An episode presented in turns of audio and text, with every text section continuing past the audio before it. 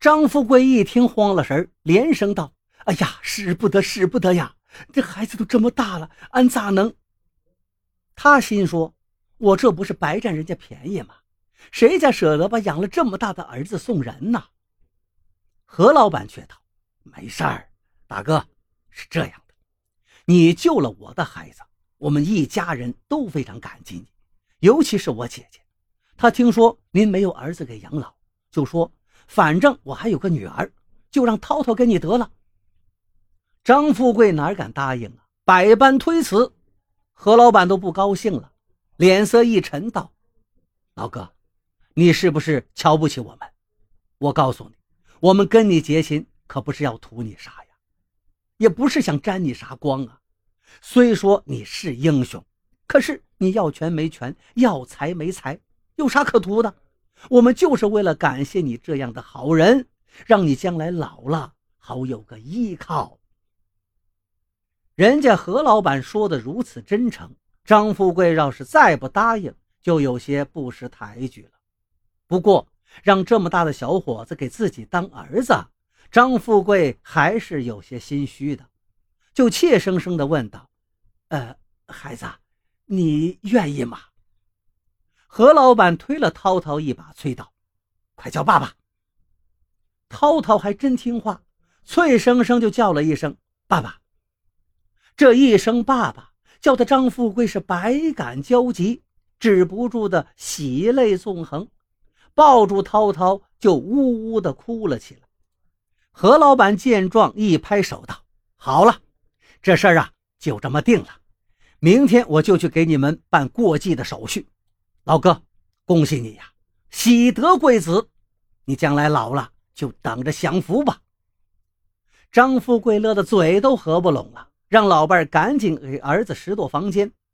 何老板一听却道：“老哥，不用了，涛涛今年要考大学，课程紧，一天也不能耽搁，还得赶回去上学呢。”当天傍晚，两人不顾张富贵的挽留，一起就回城了。剩下张富贵两口子还在为平添了一个儿子欢喜的一宿没合眼。村里人听说张富贵认了个养子，还攀上了何老板这门高亲，都是艳羡不已，说他真是有福。张富贵有儿子了，腰也就直了，走起路来胸脯挺得挺高。到了秋天，从城里传来了好消息。张富贵的儿子考取到北方一所重点大学，高兴的张富贵跑去买了两盘万响炮，挂在自家门口，乒乒乓乓炸了一个五彩缤纷。然后，两口子就眼巴巴地等着儿子来给他们报喜。可是左等右等，等到快入冬了，儿子还是没来。张富贵等得心焦了，就跑到镇上去问何老板。何老板看到他，惊讶地问道：“老张，你来有什么事儿吗？”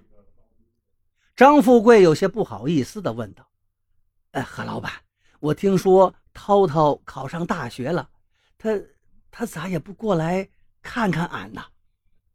何老板就告诉他：“涛涛太忙了，已经上学走了，等到放年假时一定会来看你的，你回家耐心等着吧。”可是到了年底，涛涛还是没来。第二年的春天，张富贵到镇上办事儿，在街口正巧碰上何老板。张富贵还没开口，何老板先惊讶了：“哎呀，老张，你怎么瘦成这样了？”张富贵不好意思说，是因为想儿子想的，就咧嘴一笑，道：“何老板呐，涛涛现在咋样啊？”何老板一愣，眼里。颇有些不忍，就把张富贵拉到一旁说：“我前一阵啊太忙了，也忘了告诉你，涛涛在外地读大学，眼看着将来恐怕也不会回来工作了。过继这个事儿，我看就算了吧。再说，孩子还有些不大愿意。”张富贵闻听，啊了一声，张大着嘴，半天说不出话来。何老板看他满脸失落的样子，轻轻拍了拍他的肩头，安慰道：“好了好了，你放心，以后遇上有合适的，我再给你介绍一个。说完就走了，剩下张富贵一个人，身子跟抽去骨头似的，软软的，站都站不稳。他眼里噙着泪，嘴里一个劲儿的念叨：“说好的事儿啊，咋说变就变了呢？”这年五月份的时候，有个穿着体面的中年人开车来到了老树湾。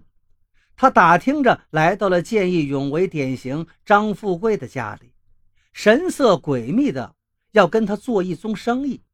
张富贵说道：“我就会种个地，不会做生意呀。”那人却道：“其实呀，您啥也不用干，只要您让我的儿子当您的养子，我就给您一万块钱。”还有这种好事儿？张富贵愣了，一万块。那人一听到，呃，两万也行。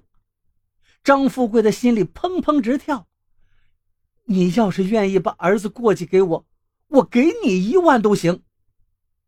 那人一看他认真的样子，赶紧解释道：“咱先说清楚啊，这个事儿是暂时的，半年之后就解除过继关系。”张富贵立刻想到了涛涛，他疑惑地问道：“你们，你们这葫芦里到底卖的啥药啊？”